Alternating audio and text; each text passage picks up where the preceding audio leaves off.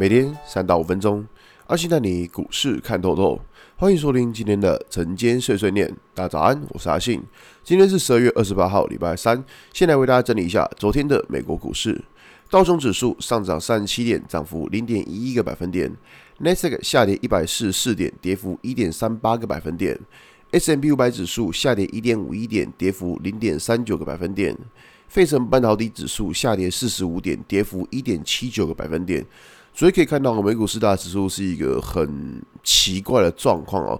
像是道琼指数，它是一个小涨，可是像 Nasdaq 科技股的 Nasdaq 却是一个大跌哦。像昨天 Tesla 就跌了十个 percent 哦，那其实真的是蛮大的一个跌幅。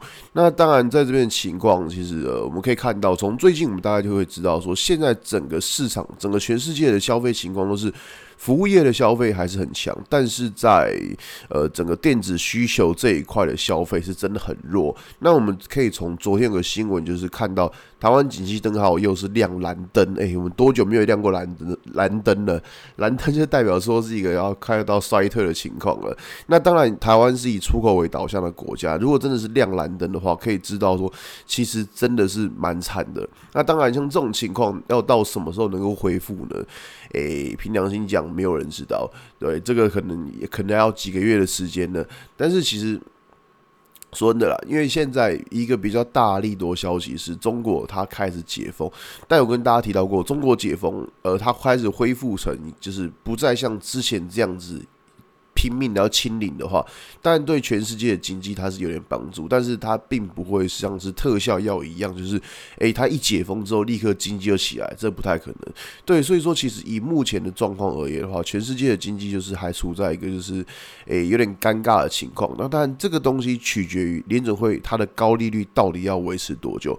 就如果它的高利率政策是维持的明年一整年的话，那当然我们可能会思考的重点就是在于说。会不会整个经济就真的是被联准会给拖下去？那是目前的情况来看呢，就是明年会不会衰退，现在还是有一个未知数。但是我们只能就是就一个比较坏的情况先来做预备。就如果说假设真的联准会是明年他们一整年都是维持的高利率的话，那可能就真的会遇到衰退。那如果说假设没有这种事情的，诶，那说不定我们可能看到，可能接下来第一季、第二季。